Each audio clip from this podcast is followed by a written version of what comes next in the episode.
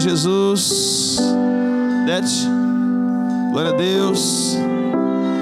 Te louvamos, Jesus, por tua presença nesse lugar. Te louvamos por tua graça que nos envolve, teu amor que nos abraça.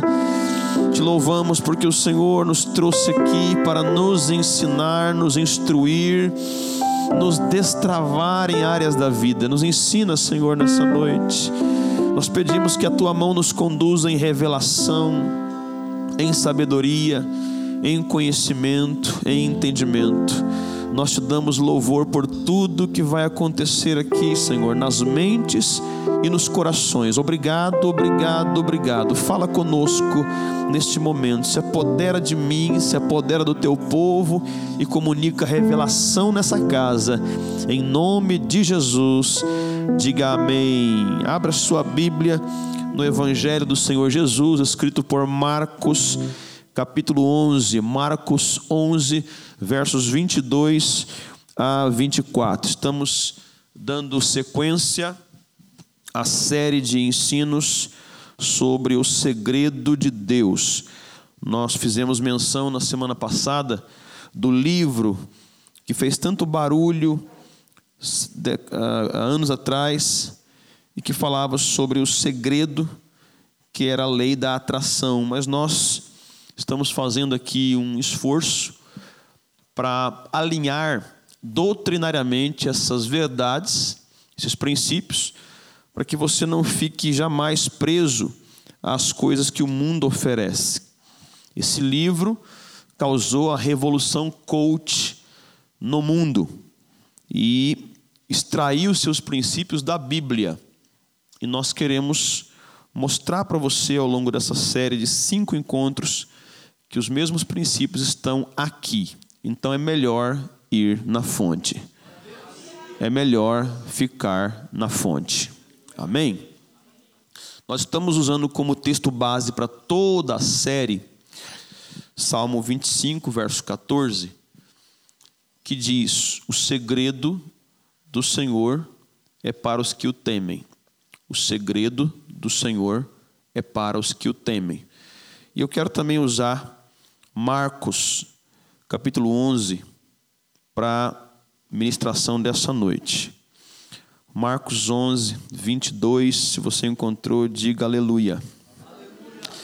E Jesus respondendo disse-lhes: Tende fé em Deus, porque em verdade vos digo que qualquer que disser a este monte, ergue-te e lança-te no mar, e não duvidar em seu coração, mas crer que se fará aquilo que diz, tudo o que disser lhe será feito. Por isso vos digo que tudo o que pedirdes, orando, crede que o recebereis e tê-lo-eis. Eu vou ler de novo 24. Por isso vos digo que tudo Diga tudo. Que pedirdes orando, crede ou creia que você vai receber e já é seu. Diga peça e confesse. Pode se assentar. Na semana passada, eu falei sobre pense e sinta. Hoje eu falo com você sobre peça e confesse. E eu confesso que eu precisei exercer, praticar o que eu venho ensinando aqui de ontem para hoje. Porque a febre que me acometeu ontem à noite, a dor de corpo, a, o resfriado absurdo, garantia que eu não poderia nem levantar hoje mas eu decidi confessar: tenho saúde, tenho condições, vou me levantar bem e à noite vou ministrar a tua palavra. Aleluia, aleluia. Nós temos aqui Jesus caminhando para um tempo final do seu ministério na terra e já dando aos discípulos o melhor de seus ensinos. Parece que o melhor de cada mestre fica sempre para o final de sua vida e ministério. Deveria ser assim. assim. Jesus está aqui com os discípulos indo a Jerusalém, onde ele sabe que vai ser martirizado, onde ele sabe que vai ser crucificado. E ele quer ensinar algumas coisas aos discípulos. Então, a caminho de Jerusalém, ele sente fome e vê no caminho uma figueira. E ele observa, que a figueira tinha folhas, o que indicaria que teria frutos. Mas quando ele chegou perto, só tinha folha, não tinha fruto. Então Jesus amaldiçoou a figueira, dizendo: Nunca mais nasça fruto em ti. Não aconteceu nada na hora. Não houve nenhum fenômeno especial ocorrendo na hora em que Jesus falou. Eles foram embora e no dia seguinte vem Pedro, os discípulos, e vem que a figueira secou desde a raiz, de baixo para cima. Ou seja, a palavra que Jesus enviou começou a operar no âmbito que o ser humano não podia ver. A palavra que Jesus enviou começou a operar invisivelmente, secretamente, embaixo da terra, no solo, só depois que foi subindo e se manifestou. Assim é a fé.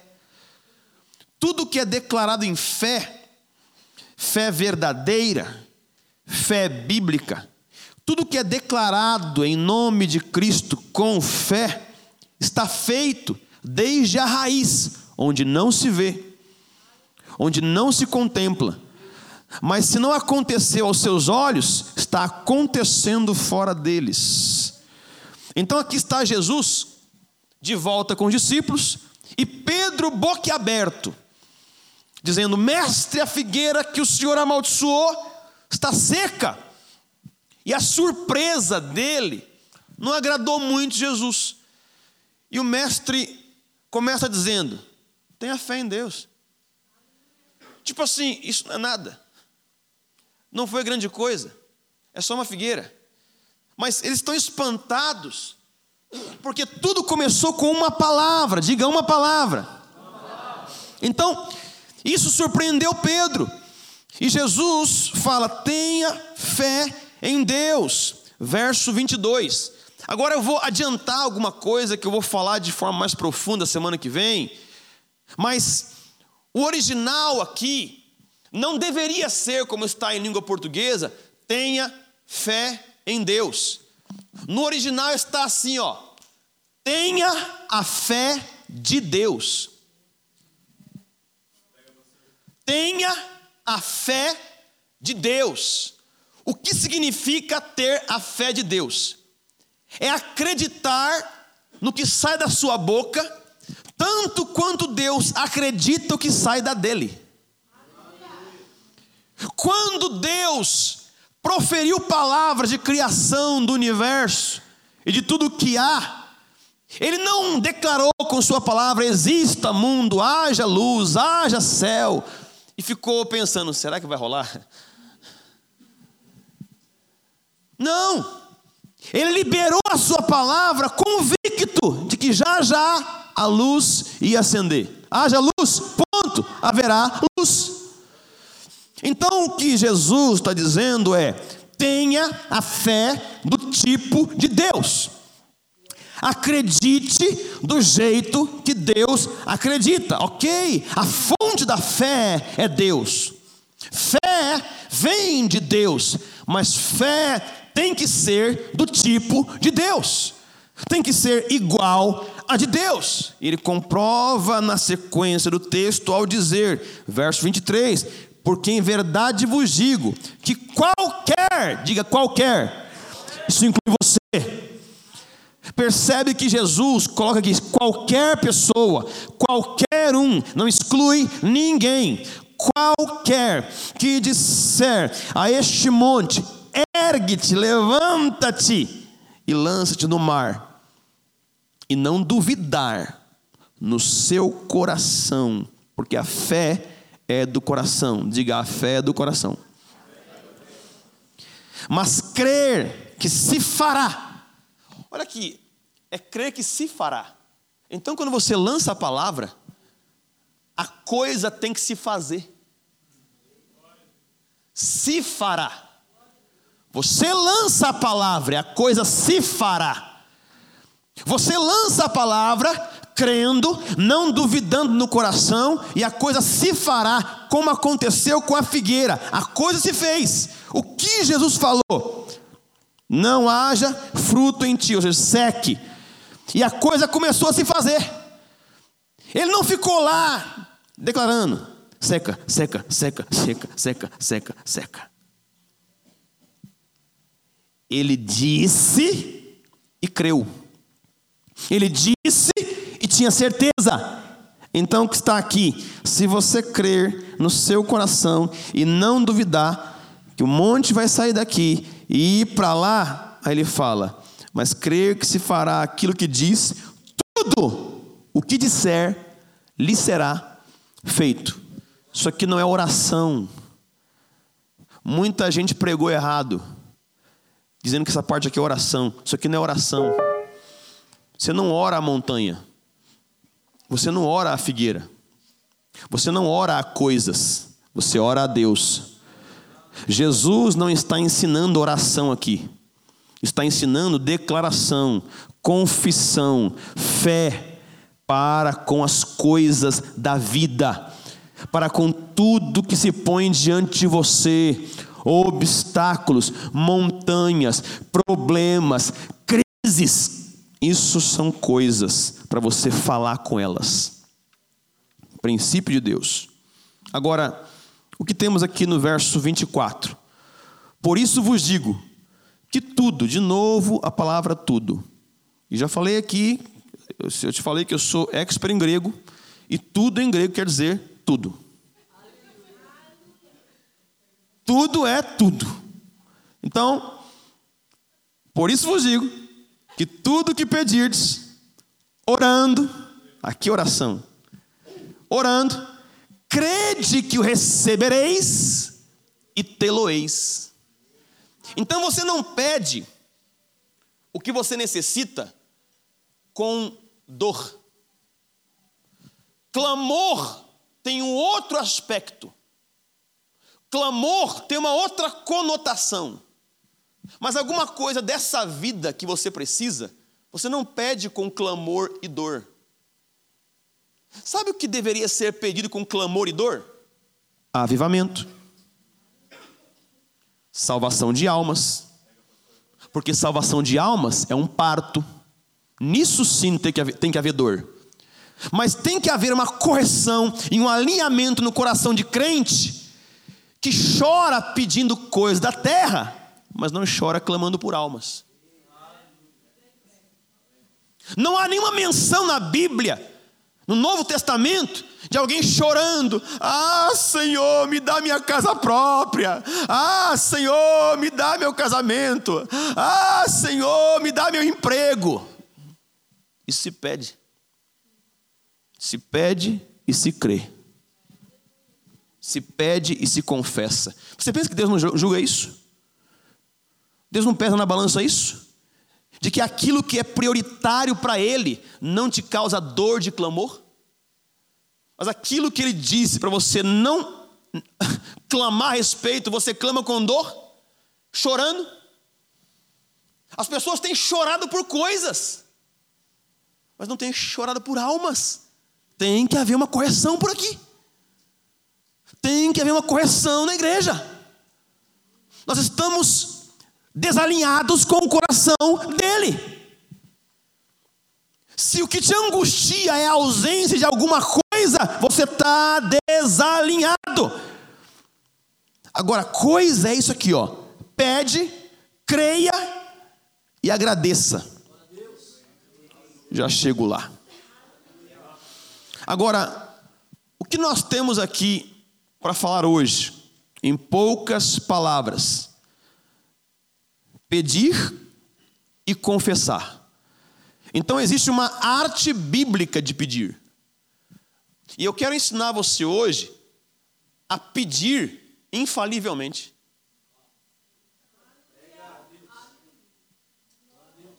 Você crê que isso é possível? Sim. Eu quero mostrar para você na Bíblia como pedir sem margem de erro. Como pedir e sempre, eu disse, sempre ter suas petições atendidas.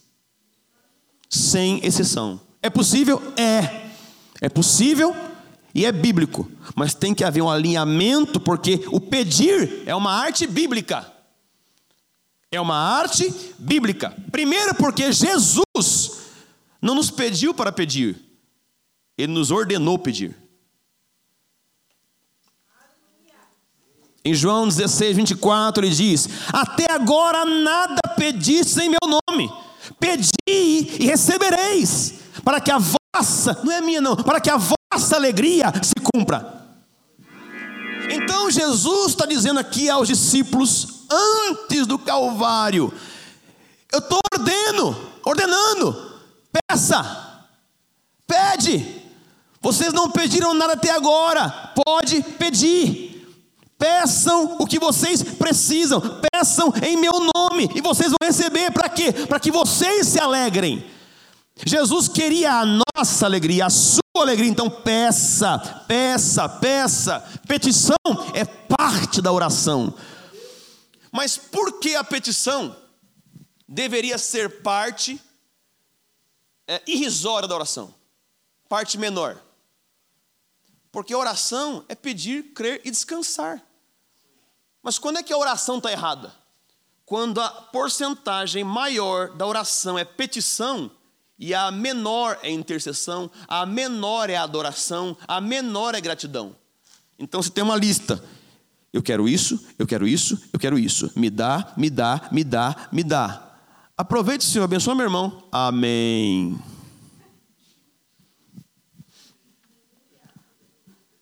Não temos um problema aqui? Temos um grave problema aqui. Mas Jesus nos ensina a pedir. Petição é parte da oração. Mateus 7, versos 7 e 8, você conhece? Pedir, não é pedir, pedir. Pedir, pedir é da harpa. A Bíblia diz pedir. Jesus falou, pedi. Só uma vez. Pedi e dar-se-vos-á Buscai e encontrareis. Batei e abri-se-vos-á. Porque aquele que pede, recebe. E o que busca, encontra. E o que bate, se abre. É promessa. Foi Jesus quem falou. Pede que você recebe, bate que vai se abrir, busca que você vai encontrar. Jesus dá uma ordem: peça. Oh, meu Deus. Agora o problema é o pedido mal feito. Lá em Tiago 4,3 fala assim: ó, pedis e não recebeis, porque pedis mal. Tiago 4,3. Vou expandir o verso. Pedis e não recebeis, porque pedis mal, para o gastardes em vossos deleites. Quando o seu pedido é um pedido para o seu deleite, é um mau pedido. Quando o seu pedido não envolve nada que é nobre, que é altruísta, é um mau pedido. Então, falando da chamada teologia da prosperidade, o problema dela não é a confissão positiva, é a confissão egoísta. O problema da teologia da prosperidade não é a confissão positiva. Isso é correto e é bom. O problema da teologia da prosperidade é a confissão egoísta. É para mim, para mim, para mim. Meu, o que eu vou ter, o que eu vou alcançar. Eu, eu, eu. Agora, um bom pedido. Aqui está o segredo. Aqui eu começo a ensinar você o segredo de um pedido perfeito, de um bom pedido. Primeiro, uma motivação correta. Segundo, uma inspiração correta. Terceiro, um segredo especial. E quarto, uma teologia. Já falo. Primeiro, o pedido bom tem uma motivação correta. 1 João 5,14. Se pedirmos alguma coisa segundo a sua vontade, não é a tua, é a sua, a dele, vontade, ele nos ouve. O pedido tem que estar alinhado com o coração de Deus. O pedido tem que cumprir todos os critérios e princípios da palavra de Deus. O princípio, o pedido tem que ser bíblico, tem que ser do coração puro, do coração limpo. O pedido tem que estar alinhado com Ele. Segundo, tem que haver a inspiração certa. O que te inspirou a pedir? Romanos 8, 26. Não sabemos o que pedir como convém, mas o Espírito Santo intercede por nós com gemidos inexprimíveis. Agora perceba o texto. Não sabemos o que pedir como convém. Então nós muitas vezes não sabemos o que pedir e o como pedir. Justamente porque não conhecemos o coração de Deus. Então, antes de pedir, conheça o coração de Deus. Mas o pedido bom tem um segredo. Um segredo. Filipenses 4:6. Petições conhecidas com súplicas e ação de graça. Não andeis inquietos por nada. Se você vive inquieto por aquilo que você pede, você pediu mal. Se você vive ansioso por aquilo que você deseja, o pedido vai sair errado. Vai sair turvo. Vai sair sem fé. Então não andeis inquietos por coisa alguma. Antes, as vossas petições, pedir, petições, sejam em tudo ouvidas diante de Deus com súplica, que é um pedido firme, e ação de graças. Você pede e agradece. Esse é o maior dos segredos. É pedir e dizer: Obrigado, Senhor, está em tuas mãos, e eu não vou tirar. Eu coloquei na tua mão e eu vou descansar, eu vou crer. Então, faça isso em comunhão. Por exemplo, se vocês, se você é um, é um casal, marido e mulher, às vezes a dificuldade de um em crer compromete a crença do outro. Então é necessário que haja uma conexão de fé que Jesus falou a respeito em Mateus 18. Se dois de vós concordarem isso aqui é tão profundo. Concordarem acerca de qualquer coisa na terra, será concordado no céu. A palavra concordar do grego sinfoneu é a mesma palavra para sinfonia, harmonia perfeita. Peçam em harmonia. Os dois creem e a oração sai como música. porque ambos querem a mesma coisa. Então, em casal, em relacionamento, antes de começar a pedir, concordem. Porque se vão dividir vida, tem que concordar antes. Tem que concordar agora. Porque num lar formado, ou prestes a ser formado, se não houver concordância, vai haver desordem. Se não houver concordância bíblica de propósito, vai haver caos, porque a casa dividida, Jesus falou, não subsiste. Isso é tão sério, porque não subsistir significa vai dissolver, vai quebrar. Então tem que haver unidade de propósito para começar a orar. Se um ora uma coisa e outro, ora outra coisa, vai dar ruim. Sinfonia, música, com ação de graça, com gratidão. Agora temos uma coisa importante aqui.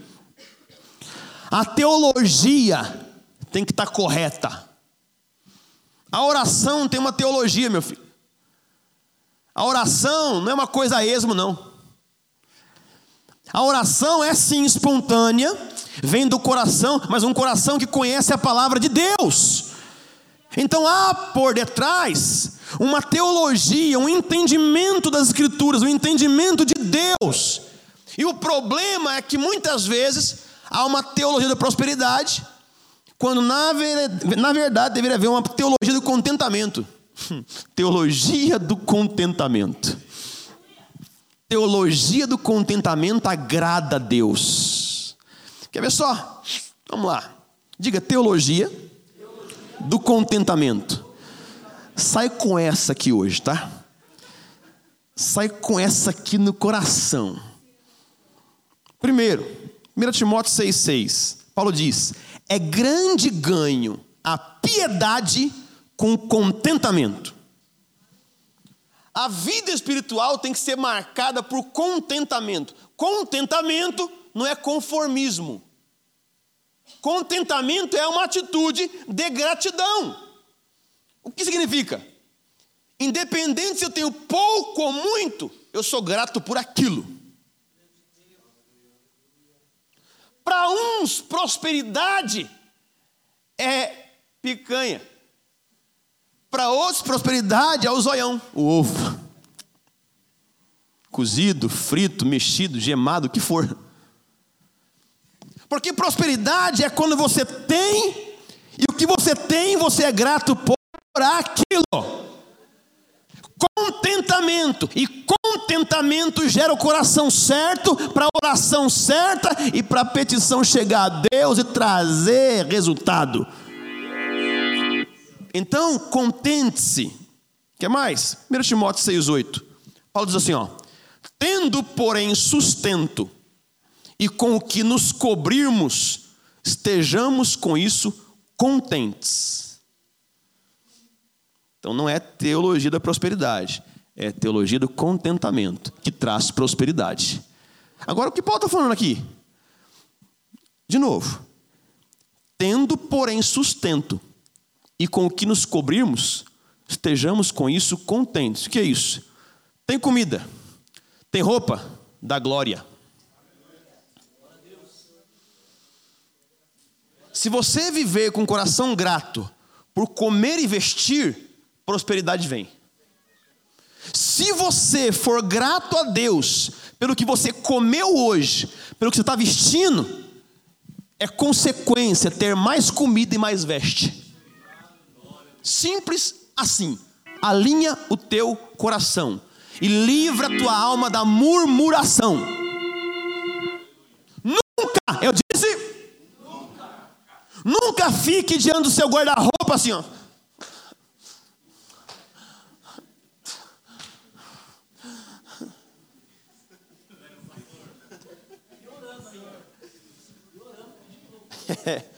A oração com atitude externa de murmuração. Ó oh, Senhor, ó.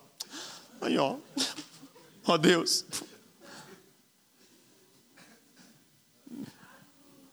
Nunca olhe para a sua mesa. De novo. A mesma mistura de ontem. Alguém agora mesmo nem isso tem. Gratidão Gratidão. Gratidão. Ah, tô sem mistura. Come arroz. Arroz é nutritivo. Come arroz dando glória.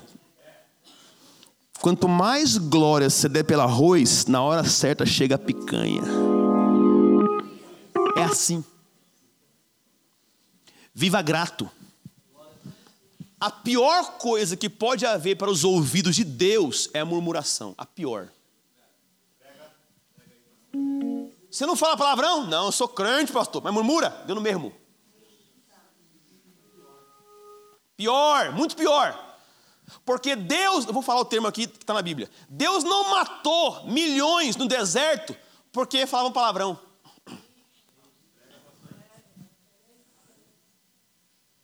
Matou porque murmuravam. Como é que Deus fez? Gentilmente abriu a terra. E desçam infelizes. Isso revela algo do coração dele. O que revela? Que a murmuração é odiosa para ele. A murmuração é o oposto da gratidão. Se você não vive grato tudo que você tem, por mais que lhe pareça pouco, você nunca terá mais. Murmuração neutraliza, bloqueia a fé. Murmuração trava milagres. Murmuração fecha o coração de Deus.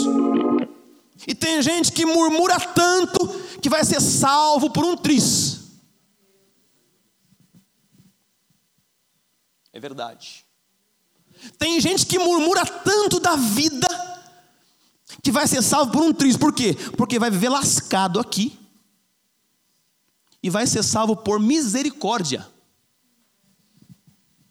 Sabe por quê? Repito, porque murmuração é odiosa a Deus, meus irmãos. Desculpe se a minha fala foi dura e abrupta hoje. Mas eu tenho que fazer o teu coração entender o quanto murmuração é horrível. A murmuração causou caos, destruição e morte no deserto e causa até hoje em vidas, em famílias, em casamentos. Não murmure. Não fale mal do que está acontecendo. Ore a Deus, dê graça, viva a gratidão e vai haver criatividade divina em tua casa.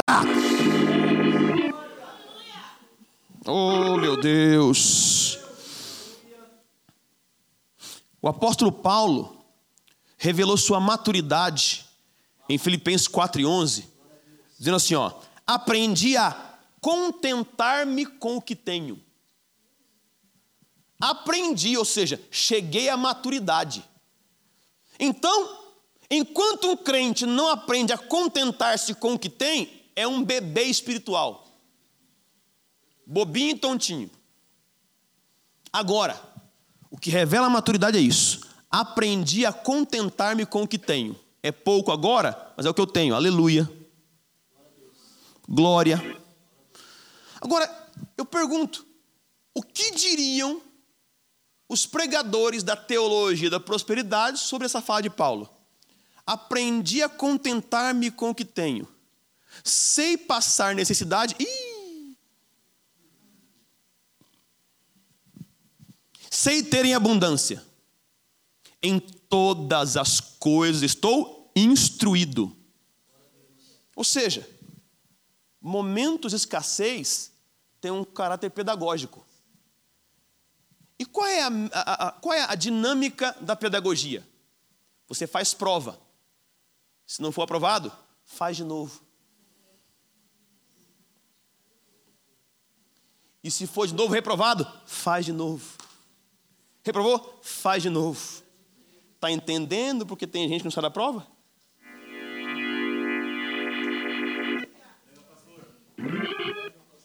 Porque não foi aprovado. Se Paulo está instruído, é porque a escassez teve para ele um caráter pedagógico. Todo ser humano, todo cristão em especial, passará por momentos de tribulação financeira. Todos. Menos tempo, mais tempo, mas todos. Não há utopia. O mestre falou. João 16, 33. No mundo tereis, mas tem de bom ânimo. Bom ânimo não tem nada a ver com murmuração. O que é bom ânimo? Ânimo pronto. Ânimo exaltado. Alegre. Vivo. Não caído. Ânimo é força. Ânimo é fôlego. Ânimo é vida. Aflição tem bom ânimo. Luta tem bom ânimo. Crise tem bom ânimo. Levanta aí! Levanta aí! E eu, eu tenho que me colocar no negócio para você entender. Porque é só olhar para mim. Como? Eu estou aqui pregando de terça domingo. Eu venho aqui o tempo todo. E estou sempre animado, pelo menos publicamente. Mas, no particular, eu desanimo. Porque é humano. Mas não fico. Porque se eu ficasse é simples. Quer saber? Não vou hoje. Faz biquinho para Deus. Não vou para tua casa hoje. Não me supriu. Não atendeu minha oração. Vou ficar aqui em casa, vendo televisão. Tá bom, fica besta. Vai criando uma mentalidade tonta de mimimi.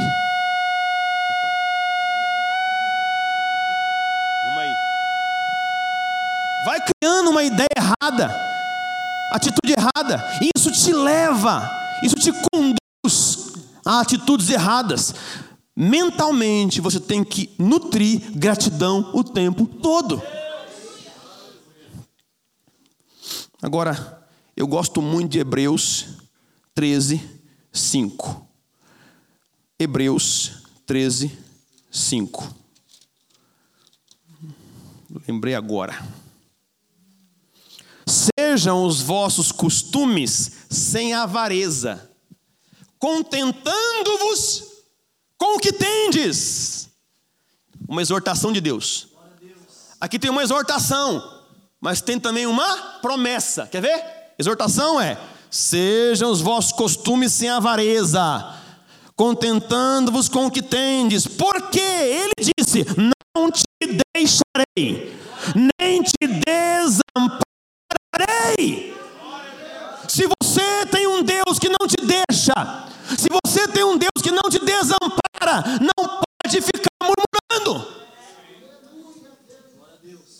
Agora, o que ele quer dizer com sejam os vossos costumes sem avareza? Não tem uma vida de amor ao dinheiro. E tem gente que pensa que avareza é coisa de rico. Está errado. Avareza é um pecado. Amar o dinheiro significa eu penso mais nele do que em Deus, seja no excesso dele ou na falta dele. Então avareza é ou pensar muito no que tem, ou pensar muito no que não tem. É avareza.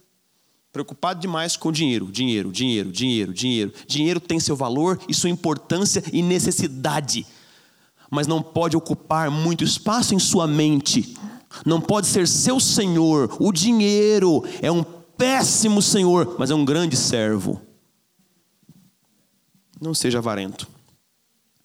Então, agora que eu falei sobre pedir, não dá para pedir certo sem confessar. Porque o confessar é o nutriente do pedir. Confessar é a continuação do pedir. Você pediu, agora anda em confissão dessa fé. Começa a falar o que você creu e pediu. Começa a declarar. Começa a proferir. Começa a verbalizar a bênção, a vitória, o milagre. É o contrário também na murmuração. Começa a falar com a boca cheia o que você orou, creu e deu graças. Fale isso. Fale isso. Mas não é o que eu estou vendo, mas é o que está crendo. Fale isso, declare isso, verbalize o tempo todo isso, porque Mateus 12, 34 diz: Do que em abundância há no coração, disso fala a boca. O coração está cheio, fala a boca. Então, se você está cheio de gratidão, louvor, é isso que você vai falar. Se está cheio de avareza e murmuração, é isso que você vai falar. Agora eu gosto muito, e esse versículo é sério, muito sério. Provérbios 18, 21. Vida e morte, meu Deus. Vida e morte estão no poder da língua, e aquele que a utiliza se fartará do seu fruto. A língua tem um fruto. O que você fala frutifica, literalmente. palavras frutificam. Palavras são lançadas no ar e frutificam, gerando circunstâncias. Eu falei isso aqui semana passada. Então, não brinque com palavras, podem vivificar e podem matar. Provérbios 12, 14, na versão NVI, fala assim: ó, do fruto da sua boca o homem se beneficia. Então, da mesma sorte, do fruto da sua boca o homem se amaldiçoa. Então, encontre benefício no falar. Agora, segundo as Coríntios 4:13, tem um princípio. Crie, por isso Ah, eu creio, creio, pastor, eu creio muito. Mas vivo murmurando. Fala o que você crê, não o que você vê. A murmuração é o fruto do olho. É só isso. A murmuração é fruto do que você vê. O que eu estou vendo? Escassez, luta. É o que eu estou vendo. Então, se eu falo isso e declaro isso, eu potencializo isso. Eu aumento isso. Eu prolongo isso. Não fale o que você vê. Você é crente, lembra? Você é crente. Uhum. Você é crente. E crente fala o que crê, não fala o que vê. O que está alimentando tua alma, teu coração? Fala isso. Você não ouve desse púlpito pessimismo e incredulidade. A fé vem pelo ouvir e ouvir a palavra. O que você está ouvindo aqui está gerando fé em você, mas você vai falar o que você está crendo no coração ou o que está vendo com os olhos? A escolha é sua. Crie, por isso falei. Hebreus 10, 23 diz: retenhamos firmes a confissão da nossa esperança, porque fiel é o que prometeu. Vamos destrinchar aqui?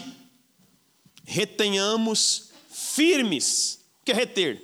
Segurar. Pega firme, segura. Não solta por nada. Não deixa ninguém roubar. Retenha firme a esperança da sua confissão. Que você anda falando em fé, confessando. Você declarou? Mantenha firme essa esperança. Eu estou falando. Só que no processo de falar a palavra, não quer dizer que vai mudar tudo num passo de mágica. Não vai. Porque aí entram as aflições da vida do mundo. Mas enquanto você declara, você está criando um caminho de fé, um caminho de vitória. Retenha firme, guarda, ainda que o mundo inteiro diga o contrário, ainda que as circunstâncias mostrem o contrário. Retenha firme, guarde firme a esperança da sua confissão, do que você falou, por quê? Só porque fiel é o que prometeu. Ele falou ao seu coração: pega a palavra, meu filho. Pega a palavra. Eu tenho no meu coração a palavra do começo da minha caminhada. E eu sei que se eu me mantiver fiel e confessando, essa esperança vai acontecer. E aconteça de ruim o que acontecer antes, vai acontecer o que Deus falou lá atrás. O que vale é a primeira palavra. O que vale é o que Deus falou um dia para você. E por que ele falou? Justamente porque ele sabia o que você atravessaria até chegar lá. Mas ele falou para você sustentar a tua fé na palavra dele. É isso que mantém a gente de pé. E mesmo quando você desaba nas emoções, cai, despenca, porque acontece.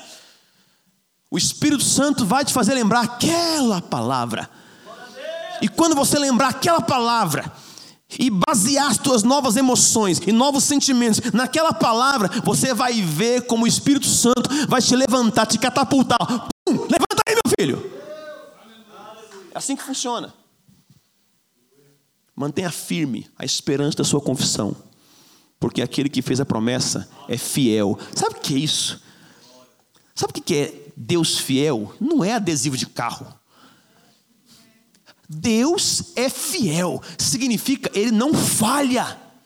ele não mente, ele não erra, ele não se equivoca, ele não rompe contrato, não quebra aliança, ele falou, está falado. Então mantenha firme a esperança, o que você espera em relação a essa confissão, porque ele é fiel, vai dar certo.